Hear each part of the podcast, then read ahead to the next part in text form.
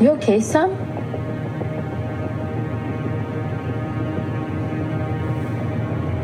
He's so scary, Mom.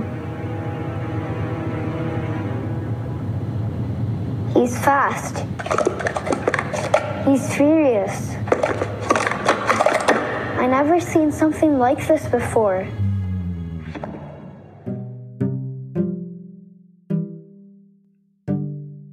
欢迎收听《收奈好心情》之第二季的《So 陪你聊电影》。前阵子，我看了一部电影，这部电影是二零二二年上映的泰国电影《Fast Feel Love》，台湾翻译成《速度与爱情》或是《速度与激情》。故事内容在描述一个从小只知道叠杯的男生，碰到一个没有远大梦想，唯一怀抱的梦想就是希望可以结婚生子的女孩。为了支撑男生叠杯的梦想，女孩长期照顾男孩的生活起居，大小事都揽在身上，只想要让他可以无后顾之忧的备赛。两个人一起买了房子。房子里面有一间婴儿房，女孩看见的是他们未来结婚生子、一起养儿育女的蓝图；男生看到的是那间房可以用来当他叠杯的训练室。当男生一直在追求着成为叠杯界中的佼佼者，追求那零点几秒的竞速时，女孩也因为自己的生理年龄，想尽办法和男生沟通，她其实想要生小孩。但男生的重心都放在自己的叠杯梦想上，没有把女孩的话听进去，也没有放在心上。女孩决定要结束两个人的恋爱关系，失去女孩的男孩，成为一个没有办法自理生活的人，不会洗衣，不会拖地，不会任何的生活琐事，而这些事一直以来都是女孩帮他做得好好的，也因为没有了女孩。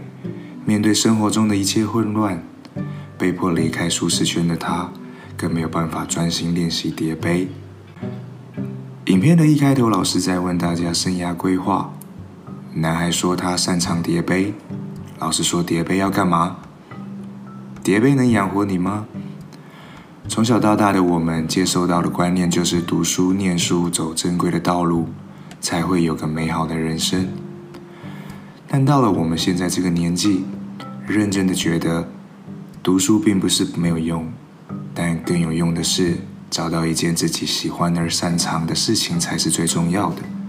以前有个同学很喜欢美容美发，每天上课都在照镜子，上课都把自己弄得漂漂亮亮的。老师常常骂他说：“你这样上得了什么好高中？你毕业之后你就准备好好去工厂工作吧。”后来。毕业后，他上了美容美发科的专科学校，早早就出来实习上班。到现在，他也自己开了店，成为了发廊店长，月收入甚至比我们正规大学体系出来的一般上班族还高。你说不爱念书的他，过得不好吗？我还有个国中同学很喜欢跳街舞，下课时间就会看到他教室后面和走廊一直在头转和跳舞。在老师眼中的他也是一个头痛人物，也常常在班上被点名说，不读书以后到底要干嘛？现在的他靠着街舞比赛在世界各地征战，然后有着自己的舞蹈工作室，教着他一样有梦想舞蹈的孩子们。你说，你不也把自己的喜欢变成养活自己的工具了吗？记得以前小时候班上前几名。并不见得是现在过得很好、工作很好、生活很好的那些人，反倒是小时候就很清楚志向、有更好发展的学生们。在电影场景里，我印象很深刻的场景是，女孩在教会男孩所有生活的技能时候，男生看着百叶窗上的灰尘说：“上面平常不会有灰吧？”女孩说：“是因为他一直在打扫。”所以家里才没有灰尘。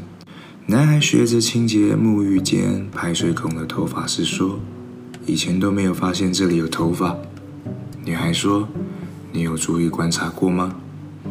男孩说：“晾衣服肩膀会痛是正常的吗？洗衣服会腰酸背痛的是正常的吗？洗碗会脖子酸痛也是正常的吗？泰国的这种喜剧爱情小品都很有趣，也很可爱，用泰国自己独有的幽默和滑稽搞笑的方式，去表现生活中很多琐碎的小事，也表达了在梦想和现实中拉扯又进退两难的冲突。人不是独居的动物，也不是只有自己就好。当你眼里只有专注自己的时候，你就忽略了现实，你就忽略了身边的人。生活就是这两个人一起生活，生活就是两个人一起过着日子，两个人并肩同行，一起努力，一起成长。柴米油盐酱醋茶的小事。财务规划、生涯规划的大事，都是两个人必须一起面对的。当有一个人只专注于自己，而忘了共同承担的时候，那就不是生活了。有时候，太多的理所当然和习惯，会让自己忘了感恩和珍惜，更忘了去理解彼此。这世界上最珍贵的是得不到和已失去的。很多事情往往在失去之后才懂得更重要。要记得，你的梦想和你的生活平顺，都是因为有人心甘情愿地替你的生活撑腰。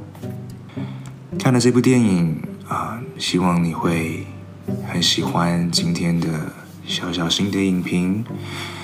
那也希望借由这部电影，你渴望看完之后有很多的回馈。那也很希望你在收奈好心情的 Apple 官方平台里面留个言，希望你会喜欢今天的这一集 Podcast。收奈好心情之瘦陪你聊电影，那我们就下礼拜见喽，拜拜。